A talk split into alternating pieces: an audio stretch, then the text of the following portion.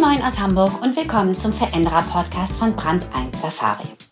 Mein Name ist Patricia Döhle und ich spreche in diesem Podcast mit Veränderern. Das sind Unternehmerinnen und Unternehmer, die zu einer relativ seltenen Spezies gehören. Jener nämlich, die Veränderungen wirklich mag. Die eigentlich immer auf der Suche nach Möglichkeiten ist, ihre Arbeit und das, was sie ihren Kunden anbieten, ein Stück besser zu machen. Ich kenne sie gut, weil sie Teilnehmende unserer Peer Group sind, sich dort gegenseitig bei ihren Vorhaben unterstützen. Daher weiß ich auch, dass sie nicht nur innovativ sind, sondern auch offen genug, um über ihren ganz persönlichen Umgang mit der Krise zu sprechen, der sich auf die Chancen konzentriert, auf Innovationen, die nur jetzt in der und durch die Krise möglich werden. Zeigen, was möglich ist, das wollen Sie und das wollen wir in diesem Podcast. Heute spreche ich mit Anna Alex, Gründerin des Online-Shopping-Service Outfittery, der heute eine Million Kunden in acht Nationen hat. Bei Outfittery ist Anna operativ vor knapp zwei Jahren ausgeschieden und war seither auf der Suche nach einem neuen Geschäftsmodell. Seit Anfang des Jahres zieht sie mit Partner Benedikt Franke nun Planetly hoch, will Unternehmen mit Hilfe cleverer Software dabei helfen, ihren CO2-Ausstoß zu analysieren und dann zu reduzieren oder wenigstens auszugleichen. Dass sie mit Planetly direkt in eine Krise hineingestartet ist, schreckt Anna nicht. Im Gegenteil, in der Start-up-Szene sei man es gewohnt, remote zu arbeiten, sagt sie. Außerdem sieht sie in der Krise mindestens zwei große Entwicklungen, die die Welt wirklich gut gebrauchen kann.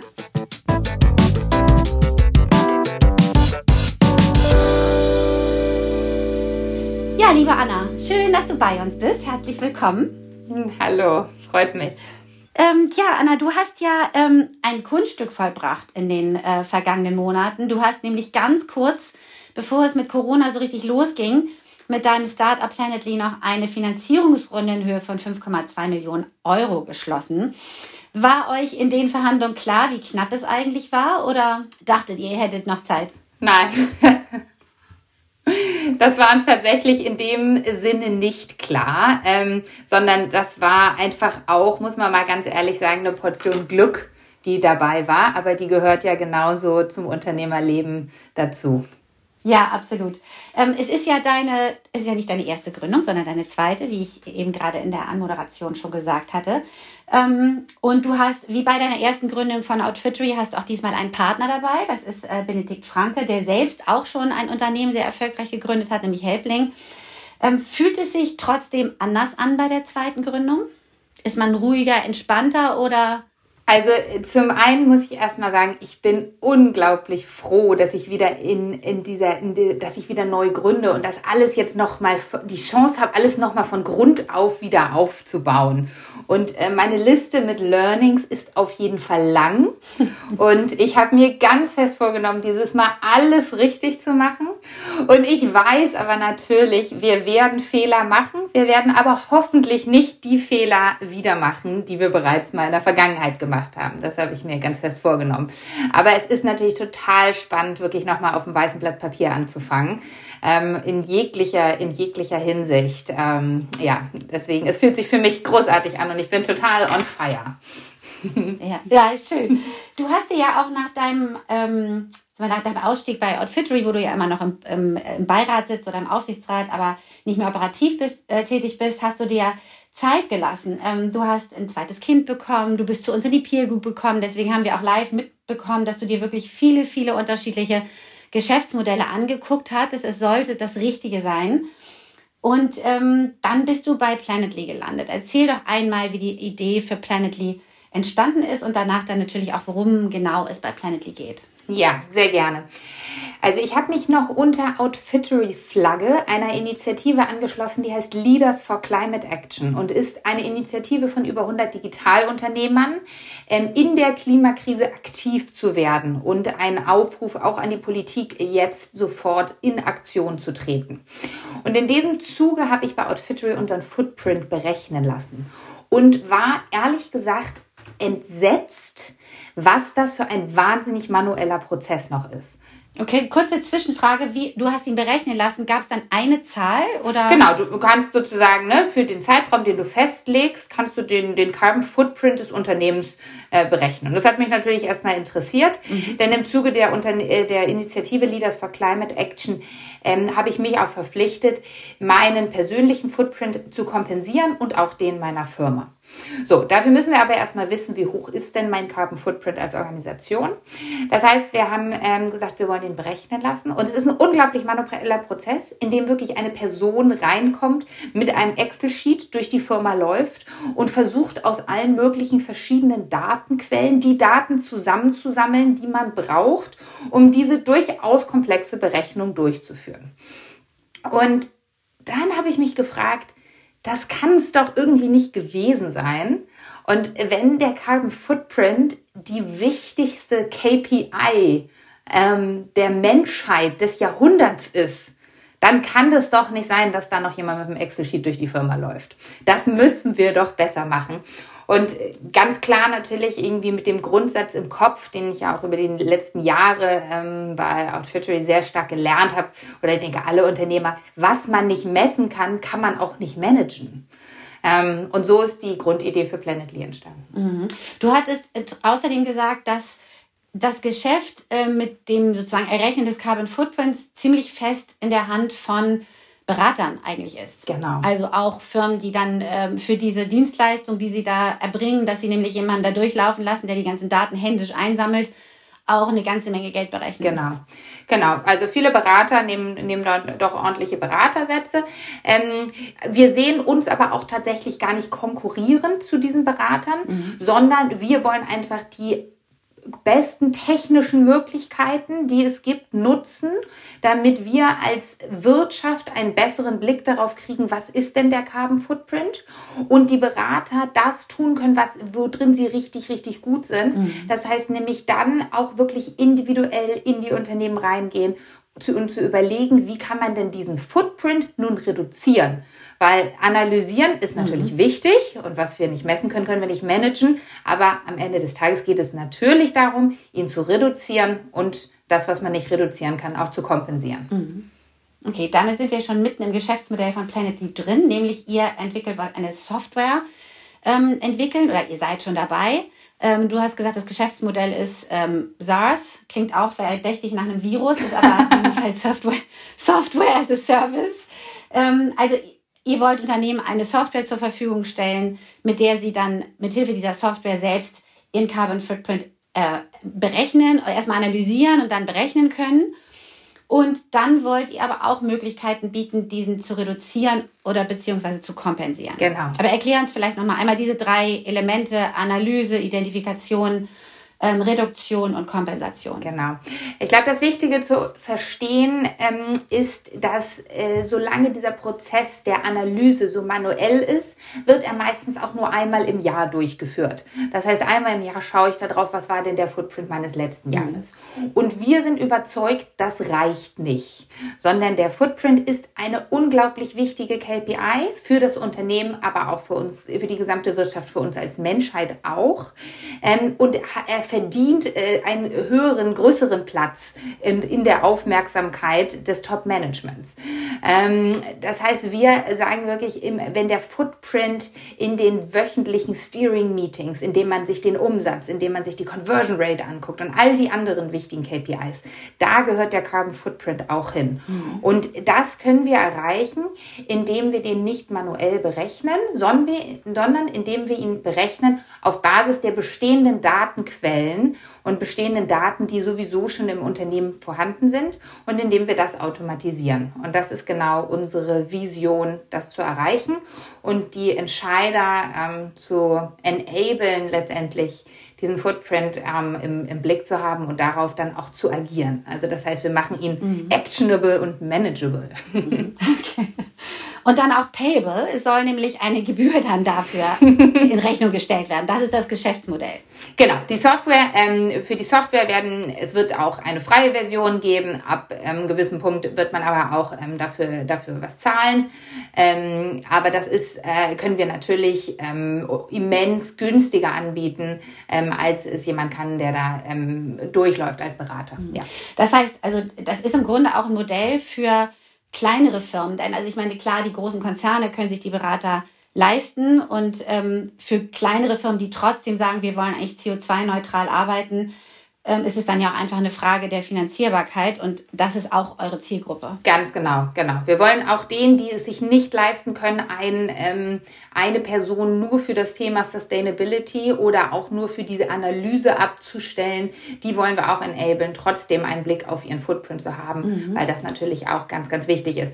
Und da sprichst du das genau an. Ne? Also ein großer Automobilkonzern, habe ich kürzlich gehört, stellt zum Beispiel gerade ein 25-köpfiges Team ein, um den Carbon Footprint zu analysieren. Also alleine für diese Berechnung. Mhm. So, ne? Und das können sich aber natürlich nicht alle leisten. Und das kann man mit Software aber ermöglichen. Mhm. Ähm, der zweite Punkt, hattest du gesagt, ist die Möglichkeiten der Reduktion. Das dritte ist Kompensation. Auch dazu wollt ihr mindestens ein Angebot machen oder eine Auswahl von Möglichkeiten bieten, aber das ist nicht Kerngeschäft oder doch auch? Also uns war es, ähm, als wir über das Geschäftsmodell nachdachten, ganz wichtig, dass wir es schaffen, ähm, den, unseren Purpose, nämlich die Klimakrise zu bekämpfen und ähm, unser Geschäftsmodell zu streamline und nicht nur auszubalancieren. Also ähm, wir wollen nicht nur am einen. Das ist, musst du erklären, zu streamline und nicht ausbalancieren. Genau. Also, was ich damit meine, ist, wir wollen nicht auf der einen, auf der einen Seite äh, Geschäft machen und dann auf der anderen Seite irgendwie versuchen, das Geschäft, mit dem wir irgendwie da äh, irgendwas gemacht haben, äh, dann noch mit einem Purpose zu füllen und irgendwo hin zum mhm. Beispiel was zu mhm. spenden. Mhm. Sondern wir wollen, dass bei uns tatsächlich das Thema Purpose und Profit Hand in Hand geht. Das heißt, mhm. je größer die Profit, der Profit, desto größer der Purpose und andersrum. Mhm. Und ähm, mhm. deswegen ähm, nehmen wir zum Beispiel äh, anders als ähm, einige ähm, Beratungen und andere Anbieter da draußen, nehmen wir keine Marge auf die Kompensationsprojekte, auf die Klimaschutzprojekte, mhm, mit denen man okay. kompensieren kann. Weil dann hätten wir eigentlich streng genommen aus Business-Sicht kein Incentive, äh, dass die Unternehmen tatsächlich reduzieren. Mhm. Aber wir sind sehr äh, klar darüber, dass die Reduktion im Fokus stehen muss. Das heißt, unser Hauptgeschäftsmodell ist tatsächlich die Software, mit der die Firmen analysieren. Mhm. Und auch bei den Klimaschutzprojekten werden wir lediglich eine kleine Admin-Fee nehmen. Und auf die Art und Weise können wir tatsächlich sicherstellen, dass je größer Planetly ist, desto besser für die Umwelt und desto höher sozusagen unser mhm, Purpose. Okay. Wobei man jetzt zu den, ähm, das, das, man könnte jetzt denken, ihr, ihr seid, seid auch selbst dann noch Anbieter von Kompensationsprojekten, das seid ihr nicht, sondern nicht. es gibt dann NGOs, die ihr euch anguckt, die ihr vielleicht ein bisschen kuratiert und guckt, wer macht es gut, wer macht es nicht so gut, wen empfehlen wir. Und ähm, ihr würdet aber vermitteln. Ihr würdet nicht selber auch noch irgendwelche Plantagen zum Beispiel irgendwie äh, betreiben, auf denen dann eure Kunden ja. Bäume anpflanzen können.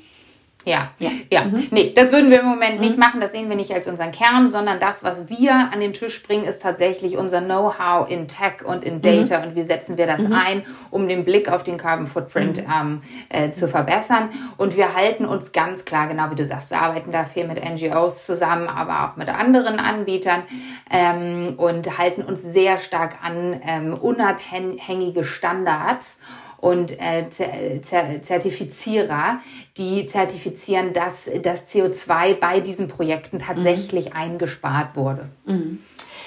Ja, nun habt ihr diese 5,2 Millionen eingesammelt, was natürlich toll ist. Habt jetzt mittlerweile 20 Mitarbeiter und äh, du hattest mir gesagt, ihr habt 200 Unternehmen, die schon auf eurer Warteliste stehen oder zumindest Interesse bekundet haben. Aber trotzdem startet natürlich auch ihr jetzt direkt in die Krise hinein. Ähm, wie ist es denn bei so einem Startup? Man sagt da ja immer, ah, der Teamgeist ist total wichtig, der Spirit ist wichtig, irgendwie man findet sich zusammen und nun findet ihr euch plötzlich eigentlich gar nicht zusammen, sondern ähm, jeder sitzt in seinem Homeoffice. Ähm, wie funktioniert das? Also ich glaube, da haben in gewisser Weise Startups ähm, schon insofern ein bisschen unfairen äh, Vorteil, als dass wir das natürlich schon davor gewohnt waren. Also wir haben auch schon davor häufiger mal remote gearbeitet. Die ganze digitale Infrastruktur ist aufgesetzt. Ähm, ein äh, äh, Zoom-Call oder Hangout-Call zu machen gehört schon lange zu unseren Routinen. Also insofern, ich glaube, es hat sich im Grunde gar nicht so wahnsinnig viel für uns in unserer Arbeitsweise jetzt geändert. Also außer, dass wir jetzt ins, nicht mehr ins Büro fahren, bleiben wir zu Hause.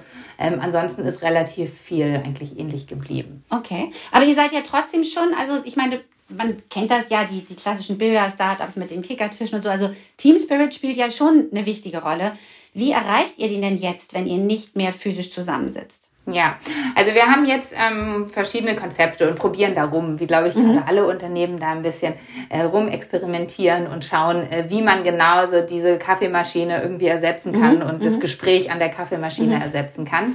Ähm, wie wir das jetzt machen ist, wir haben ähm, einmal äh, am Montagmorgen jeweils einen großen Kickoff mit dem gesamten Team und jeden Morgen um neun telefonieren wir uns ganz kurz zu einem Stand-up zusammen, indem wir sagen, wer arbeitet eigentlich wo dran und wer braucht wo bei eigentlich Hilfe.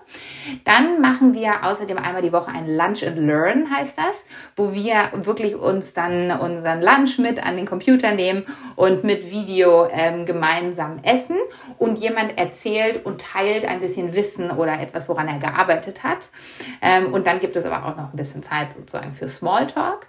Und dann ähm, gibt es ein neues Konzept, was wir gerade ausprobieren. Das sind Virtual Coworking Sessions, mhm. in denen es gar nicht darum geht zu sprechen, sondern trotzdem sich aber virtuell zu sehen, zu begegnen und zu sagen, für die nächste Stunde arbeite ich jetzt daran und jeder arbeitet individuell an seinen Sachen, aber irgendwie ist man trotzdem dabei zusammen und hält sich auch so ein bisschen da so accountable, dass man daran gearbeitet hat, weil nach einer Stunde muss ich sagen, was habe ich denn eigentlich geschafft von dem, was ich mir vorgenommen habe. Ah, okay, also so ein bisschen so working out loud, aber mit Bildschirm, oder? Genau, sozusagen, mhm. ja. Okay. genau. Genau. Und, und, das, und das funktioniert auch so, dass du das, weil ich glaube, ihr habt jetzt im Moment auch noch viele neue Mitarbeiter, die ihr äh, an Bord nehmt. Also ihr macht Remote Onboarding. Wie funktioniert das? Ja, also wir geben unser Bestes, ne? Und ich finde, das ist, muss man auch sagen, und ich glaube, das gilt für unser Team, das gilt aber für die gesamte Menschheit. Ich glaube, im Moment geben sich alle besonders viel Mühe. Irgendwie mhm. müssen wir jetzt zusammenhalten und es gemeinsam hinkriegen. Und wir geben unser Bestes natürlich jetzt auch die neuen Mitarbeiter wirklich herzlichst willkommen zu heißen im Team und ihnen alle Informationen zur Verfügung zu stellen. Und ich glaube, da ist auch viel Wert drin, dass wir das jetzt sozusagen noch mehr systematisieren. Mhm. Ich glaube, in der Vergangenheit war ein Teil des Onboardings vielleicht immer so, ach ja, das kriegt man schon mit, ne? Wenn man dann mal irgendwie lauscht, was der Kollege irgendwie so am Nachbartisch erzählt oder sowas. Das geht halt jetzt nicht mehr, sondern wir müssen ganz genau überlegen, welche Informationen sind wichtig, wo kriegt die Person diese Informationen her, äh, wie stellen wir sicher, dass sie die bekommt ähm, und so weiter. Und ich glaube, das wird zum Beispiel eine der Punkte sein, wie wir auch irgendwie gestärkt in der Effizienz gestärkt aus dieser ganzen Krise hervorgehen. Mhm. Weil man sich auch bei den digitalen Tools genauer überlegen muss, ähm, wie setzt man sie ein, wie strukturiert man sie, wie bereitet man sie vor, während das früher so ein bisschen nebenbei irgendwie gelaufen ist. Ganz genau, mhm. ja, ganz genau. Mhm. Und auch, wie dokumentieren wir das, was wir machen, ähm, welche Kommunikationswege nutzen wir, welche Tools nutzen wir. Also ich glaube, da, da bedarf es doch echt einiger Disziplin, aber wenn man mhm. die dann hat, ähm, dann, dann zahlt sich das auf jeden Fall aus. Ja. Mhm. Ich vermute, ihr seid ein junges, ein relativ junges Team, insofern haben vielleicht die meisten da auch das Thema mit kleinen Kindern oder einige, und ich glaube, du hast ja selber zwei kleine Töchter. Wie funktioniert das denn? Also es ist ja schon das ist schon eine Herausforderung, nicht mit kleinen Kindern und dann zu arbeiten. Also du bist bisher in unserem Gespräch ungestört. Das ist toll. Die Tür ist noch nicht aufgeflogen. ja, tatsächlich habe ich gerade den großen Luxus, dass mein Mann gerade noch in Elternzeit ist. Mm. Das heißt, ähm, er hat äh, tatsächlich ähm, da äh, gerade die, die Hauptrolle, äh, der, der, sich um unsere Kids zu kümmern. Und ich kann deswegen relativ ungestört arbeiten. Aber natürlich, auch viele bei uns im Team haben Kinder und man muss es irgendwie hinkriegen. So, ne? Mm. Also ich habe gehört irgendwie von ähm, Lösungen, wo man sich mit anderen Familien zusammentut und dann halt irgendwie ganz klar ist, nur mit dieser Familie und dann wechseln wir uns aber ab, wer jetzt irgendwie die Kinderbetreuung macht, ähm, hin irgendwie über andere, andere Lösungen. Ähm, ja, ich, letztendlich eine Herausforderung für uns alle, aber ich glaube, da gibt es, mhm. ähm, gibt es spannende Ansätze. Aber du glaubst nichtsdestotrotz, dass ihr am Ende alle wahnsinnig gerne auch wieder ins Büro zurückkommen werdet, wenn, die, wenn der Shutdown dann irgendwann mal beendet ist. Das glaube ich schon. Das mhm. glaube ich schon. Das glaube ich schon. Das fragte mich mein Mitgründer vor ein paar Tagen. Wollen wir jetzt eigentlich remote bleiben, mhm. auch wenn wir wieder dürfen? Da habe ich gesagt, das ist eine interessante Frage. Ähm, mhm. Ich weiß es noch nicht. Ich glaube, ich muss mir noch mal richtig Gedanken dazu machen. Ja. Ah, du könntest dir das tatsächlich vorstellen, dass das nur noch remote geht? In gewisser Weise könnte ich mir das vorstellen. Es gibt auch einige Beispiele von Unternehmen, die tatsächlich komplett remote arbeiten. Ein Beispiel, es kommt natürlich immer sehr mehr so aus der Techie-Welt. Also mhm. ein Beispiel dafür ist zum Beispiel GitHub, ähm, ein Techie-Tool. Techie ähm, die sind von seit jeher remote. Mhm. Okay. Ähm, ja. Also ich denke, wir werden wieder dazu zurückkommen, auch ins Büro zu gehen und ich freue mich unglaublich, das ganze Team wiederzusehen, mhm. ähm, in Live wiederzusehen. Ähm, aber es hat natürlich auch Vorteile und ja, wir müssen mal im Team besprechen, ob wir vielleicht irgendwie eine Hybridlösung mhm. anstreben. Mhm. Werden wir mal sehen. Ja, ähm, also ihr seid jetzt ja in der superglücklichen Situation, dass ihr sehr gut finanziert seid. Außerdem seid ihr noch nicht unter dem Druck, im Moment schon Umsätze zu machen, was natürlich auch, also ihr, ihr wart eh darauf eingestellt, dass jetzt eine Zeit kommt, wo ihr an euren Algorithmen arbeitet, wo ihr euer Team aufbaut. Ähm, hast du das Gefühl, dass es trotzdem schwieriger ist im Moment? Oder sagst du, nö, eigentlich ob Krise oder nicht, irgendwie, wir arbeiten hier vor uns hin, das hätten wir so oder so getan? Oder empfindest du da doch einen Unterschied? Also wir sind momentan tatsächlich noch ziemlich autark, dadurch, ähm, dass wir noch pre-launch sind und erst in ein paar Wochen das Tool rausbringen werden, launchen werden. Also der Real-World-Check steht sozusagen noch aus für uns. Ähm, und äh, nichtsdestotrotz äh, vermuten wir aber, dass die Klimakrise in den betroffenen Branchen gerade etwas an Dringlichkeit verliert. Also wenn man mal unterscheidet zwischen Wichtigkeit und Dringlichkeit. Die Wichtigkeit bleibt sicherlich noch genauso hoch. Die Dringlichkeit ist vielleicht ein bisschen geringer. Und das können wir natürlich auch vollkommen nachvollziehen. Und das ist auch vollkommen in Ordnung. Und äh, sobald die Branchen, die jetzt besonders hart getroffen sind von Corona, sich wieder erholt haben, wird es da auch wieder weitergehen gehen.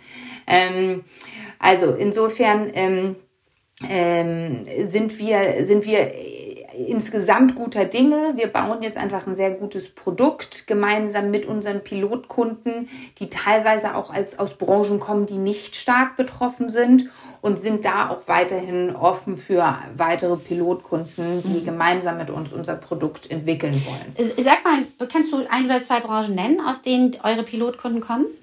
Ja, also unser erster äh, Pilotkunde ist Tourlane, der tatsächlich aus dem Bereich äh, Travel und Tourism kommt. Der ist der schon ja nun oder? Äh, kein, kein Geheimnis schon sehr betroffen ja. ist. Und ich glaube, das ist auch so ein bisschen, ne, dass irgendwie das Credo jetzt gerade, was ich auch dem Team ähm, ganz stark sage, wie gehen wir mit der Krise um? Ne, schon, schon Darwin wusste, nicht der Stärkste überlebt, sondern der Anpassungsfähigste. Ja, und es geht einfach darum, den Fokus darauf zu legen, sich schnell und flexibel an eine neue Situation anpassen zu können. Und für uns hat genau das jetzt dann zum Beispiel bedeutet, dass wir den ursprünglichen Fokus auf die Reisebranche nochmal ein bisschen überdacht haben und stattdessen uns jetzt auch noch für weitere Branchen geöffnet haben. Mhm. Ähm, also zum Beispiel die Finanzbranche, ähm, die ja nicht in dem Maße betroffen ist. Oder die im Zweifel sonst zum Start gerettet wird, dann ist auch wieder alles gut. ja, okay. Genau. Ähm, ja, äh, also ich meine, du bist ja äh, ein bisschen auch schon, schon krisenerfahren, denn Outfittery gab es ja auch schon während der Finanzkrise, also nach im Gefolge der, des Lehman Brothers Zusammenbruchs. Stellst du Unterschiede im Moment fest?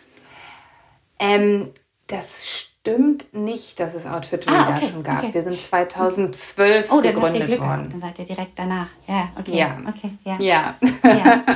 ja ähm, aber trotzdem ist das, ist das Thema Führung heute eins, das ähm, in dieser Situation wichtiger ist als sonst. Das sagen mir viele andere Peers, dass sie sagen, naja, also klar, Führung, gute Führung ist immer wichtig, aber jetzt ist es besonders wichtig, Orientierung zu geben, in besonderen Momenten für Klarheit zu sorgen. Empfindest du das auch so? Ja, auf jeden Fall. Ganz klar. Und hast du von daher in deinem Führungsstil jetzt was verändert oder? Ich glaube, ähm, ich, ich habe ich hab neulich mal einen sehr guten Spruch gehört. Ähm, da stand mit einem, bei einem Gastgeber ist das wie bei einem Feldherrn. Die Qualitäten entscheiden sich dann, wenn es tatsächlich zur mhm. Krise mhm. kommt mhm. oder so. Ich, ich hab's nicht mehr, ne? So, aber dann, wenn, wenn alles drunter und drüber geht, dann sieht man wirklich die Qualitäten mhm. Eines Feldherrn, eines Gastgebers und aber auch einer, einer Führungsperson im, im Unternehmen. Also ich glaube, das lässt sich sehr stark darauf, ähm, darauf, darauf ähm, übertragen. Und insofern ganz, ganz klar, sehr wichtig, ähm, den Mitarbeitern dann einen klaren Ausblick zu geben. Natürlich auch niemanden im Team irgendwie gehen zu lassen, wo irgendwie möglich. Ne? Ähm, äh, ist, ist sicherlich, ist sicherlich was, ähm, was, was unglaublich wichtig ist und eine ganz starke Führungsaufgabe mhm. zurzeit ist. Ja. Du hattest gerade gesagt, dass euer Thema vielleicht im Moment nicht mehr ganz so dringlich ist, also das Thema Nachhaltigkeit und nachhaltiges Arbeiten. Dass es aber wiederkommen wird, ähm, magst du da irgendeine Prognose abgeben oder hast du im Gespräch mit euren Kunden das Gefühl, das ist tatsächlich im Moment nur überlagert und wird danach wiederkommen oder ähm, wie ist deine Einschätzung? Ja, also natürlich ist die Klimakrise noch genauso wichtig wie davor und ich glaube, es gibt auch ähm, viele Dinge aus der Corona-Krise, die wir lernen und die äh, vielleicht sogar dazu beitragen, dass wir die Klimakrise endlich ernst nehmen und die richtigen Schritte ergreifen, um mhm. dagegen was zu tun. Das würde ja bedeuten, dass dann in der Krise eine große Chance liegt. Das ähm, glaube ich auch tatsächlich. Mhm. Dass das und wie so genau würdest du die Chance ähm, beschreiben? Ja, also vielleicht, äh, bevor wir da einsteigen, zwei Vorbemerkungen. Es gibt natürlich große Unterschiede zwischen der Corona-Krise und der Klimakrise. Ich möchte da nichts in einen Topf schmeißen und so tun, als ob das alles das Gleiche ist. Die beiden größten Unterschiede sind zum einen, dass ähm, äh, Corona ist monokausal, das heißt, es gibt irgendwie einen Ursprung, dieses eine Virus. Die Klimakrise dagegen ist multikausal ähm, und damit sehr, sehr komplex zu fassen, was da tatsächlich geschieht. Und ähm, das Zweite ist, äh, dass Corona äh, einfach sofort spürbar ist. Die Erkrankung ist innerhalb von ein bis zwei Wochen spürbar, ähm, wohingegen die Klimakrise einfach erst nach vielen, vielen Jahren tatsächlich spürbar wird. Ähm, und das äh, nennt sich sozusagen, ähm, kann man so ein bisschen bezeichnen als Tragedy of the Horizon. Mhm. mhm. Ja, also das ist erst in so vielen Jahrzehnten spüre ich die Auswirkungen von dem, wie ich mich heute gerade verhalte. Also zumindest in unserer Hemisphäre, nicht? In anderen Teilen der Welt ist sie vielleicht schon ein bisschen früher spürbar, aber. Genau, genau. So, ähm, und nichtsdestotrotz, auch da sind diese Auswirkungen, sind das die Auswirkungen, die vor vielen Jahrzehnten schon irgendwie mhm. ne, mhm. gemacht wurden. Also das, ja. das ist sozusagen das, was dahinter steckt. Aber ich glaube ganz, ganz stark daran, dass es, ähm, dass es eine große Chance gibt in dieser Krise. Ähm, ich glaube, der erste Punkt, wo die Chance drin liegt, ist tatsächlich das Thema digitale Transformation. Konferenzen, Board-Meetings, Homeoffice, ähm, virtueller Brunch mit Freunden und so weiter. Also wofür man früher noch durch die Weltgeschichte geflogen ist, das kann man jetzt digital machen und wir werden immer besser werden da drin. Mhm. Und ähm, ich habe das Gefühl, Unternehmen haben sich viele Jahrzehnte lang dagegen gesträubt, jetzt müssen es alle machen. Und ein Teil wird meiner Meinung nach auch nach einer Lockerung bleiben. Mhm. Also das heißt, ich glaube, ähm, die digitale Transformation wird unglaublich beschleunigt jetzt durch mhm. die Krise und damit eine große, eine große Chance. Ähm, ich glaube, der zweite Punkt ist, dass wir die Verletzlichkeit des Systems noch besser verstehen. Und wir verstehen, ja, wie verletzlich dieses System ist, was dazu führen wird, dass die Produktion wieder lokaler wird, dass ähm, das Risikomanagement in den Unternehmen besser wird, dass Investoren ähm, besser darin werden, Risiko einzupreisen und damit dann wiederum nachhaltigere und lokale Geschäftsmodelle tatsächlich gewinnen und an Fahrt gewinnen. Mhm. Ähm, und ich glaube, mhm. dass ähm, also dieses ganze Thema Resilienz mhm. ist ja gerade ein großes äh, Schlagwort dazu. Das ganze System, unser Wirtschaftssystem muss resilienter werden. Ähm, und ich glaube, da werden wir sehr viel, sehr viel besser werden. Mhm. Was bedeutet das für euch ganz konkret? Also, dass ich meine, eure, eure Firmen werden, du hat, ihr hattet, glaube ich, als Beispiel mal gesagt, dass ihr ihnen Vorschläge macht, wie sie ihre Geschäftsreisen zum Beispiel reduzieren können oder wie sie Airlines nehmen können, die modernere Flugzeuge haben, damit sie dann weniger CO2 ausstoßen. Ähm, jetzt könntet ihr den Firmen im Grunde auch die Empfehlung geben, bleibt einfach bei dem Modus, den ihr während der Corona-Krise beibehalten habt, nämlich ähm, reist einfach gar nicht mehr so viel. Ja, genau. Also das ist sicherlich, das ist sicherlich eine der Empfehlungen, die wir aussprechen können. Ich sehe unseren Hauptmehrwert aber eher darin, wirklich zu schauen, wie, wie sind denn die Zahlen? Mhm. Wie ist denn die Zahlenlage? Also ne, durch irgendwie die Erhebung der Daten und die automatisierte Datenerhebung kann sowohl das Unternehmen im Blick behalten, wie hoch ist denn mein Risiko durch die Klimakrise und wo muss ich, wie kann ich denn von diesem Risiko runterkommen? Woran muss ich denn besonders arbeiten? Arbeiten, aber auch eben zum Beispiel die Investoren können eine Risikoabschätzung ihres gesamten Portfolios viel besser im Blick haben, wenn sie wissen, wie ist denn tatsächlich der ähm, Carbon Footprint äh, meiner, meiner Portfoliounternehmen. Mhm. Also auch da gilt wieder, was ich nicht messen kann, kann ich nicht managen und Daten, äh, so it all starts with transparency mhm. ja, und die können wir, die können wir geben mit unserem mhm. Tool. Ihr habt ja ausschließlich europäische Investoren, wenn ich das richtig gesehen habe. Das heißt, ihr, ihr, obwohl man ja immer sagt, ja, also für die großen Investments und braucht es dann doch Geld aus den USA, braucht es in eurem Fall nicht. Ähm, war das eine bewusste Entscheidung? Habt ihr auch gesagt, ihr wollt lokal finanzieren irgendwie oder? Naja, also wir haben jetzt, ne, sagtest du ja auch eingangs, ich bin jetzt ja Serial ja. Entrepreneur. Es ist ähm, meine erste zweite Firma. so, und ähm, deswegen haben wir äh, sicherlich jetzt auch ähm, ganz besonders die Investoren mit dazu genommen, zu denen wir schon ein großes Vertrauensverhältnis hatten, mhm. die wir kennen, die man kennt sich aus der Szene. Ähm, wir haben mit denen vielleicht noch nicht davor gearbeitet, aber man kennt sich trotzdem. Und das ist sicherlich bei den Frühphaseninvestoren auch ganz, ganz wichtig, dass da von Anfang an eine gute Vertrauensbasis besteht. Ähm, genau. Also insofern mussten wir da nicht so weit reisen. Mhm. Ja. Und wird, also manche sagen ja, dass in der, in der Start-up-Szene jetzt auch ein, ein Wandel in dem Sinne eintreten wird, dass die Geschäftsmodelle vielleicht etwas nachhaltiger werden im Sinne von genauerer Fokus auf den Kundenbedürfnissen. Überhaupt erstmal die Frage, gibt es überhaupt ein Kundenbedürfnis oder haben wir hier einfach nur eine technische Lösung, die irgendwie funktioniert, die wir jetzt mal versuchen rauszubringen? Ähm, ist das ähm, etwas, was vielleicht auch eine Chance, worin vielleicht auch eine Chance liegt, dass die, die Energien sich in der Start-up-Welt genauer an dem orientieren, was jetzt eigentlich wirklich nötig und gefragt ist? Also das sehe ich auf jeden Fall.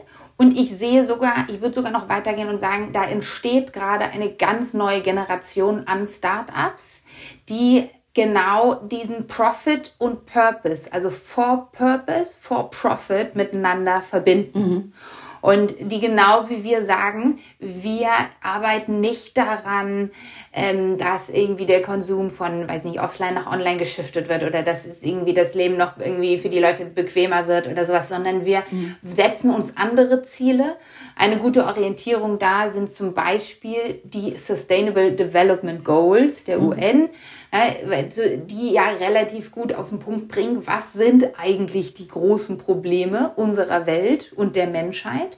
Und ich sehe zunehmend Startups, die sich tatsächlich da mit beschäftigen, mit diesen großen Problemen und sagen, wie können wir das, was wir, was wir können, nämlich Tech und Data und ähm, äh, ne, so Disruption, Technical Disruption, wie können wir das einsetzen, um diese Probleme tatsächlich zu lösen und äh, gemeinsam ne, mit, mit den Playern, die es da schon gibt, mit den ganzen tollen NGOs und so weiter, aber unseren Teil der Lösung dazu beizutragen, dass wir dort wirklich große Fortschritte machen. Und ähm, mhm. ich glaube, das hat nicht direkt was mit Corona zu tun. Ähm, ich habe das schon im letzten Jahr, sage ich mal, vermehrt gesehen, Companies, die sich das auf die Fahnen schreiben. Aber ähm, das wird vielleicht jetzt nochmal beschleunigt. Und wenn ich mir irgendwie die Corona-Hackathons angucke, zum Beispiel irgendwie, wo 45.000 Leute gesagt haben, sie wollen helfen und sie wollen mitmachen, mhm. dann berührt mich das unglaublich. Und mhm. ähm, ich kriege wirklich eine Gänsehaut, ja, wie, wie toll das ist und ähm, einfach zu sehen, ja, wie viel, das wäre das, was wir alles erreichen können, wenn wir mhm. zusammenhalten. Ja, schön, toll. Anna, das ist ein super Schlusswort. Ich danke dir herzlich, dass du dir die Zeit für uns genommen hast. Und ähm, ja, vielen Dank. Sehr gerne, vielen Dank. Das war der Veränderer-Podcast von Brand 1 Safari, in dem wir Unternehmerinnen und Unternehmer aus unseren Peer Groups zu Wort kommen lassen. Ich danke auch euch, liebe Zuhörer, für eure Zeit. Wenn ihr selbst Veränderer seid oder werden wollt, werft einen Blick auf unsere Website und bewerbt euch. Und hört nächste Woche rein, wenn wir wieder zeigen, was möglich ist.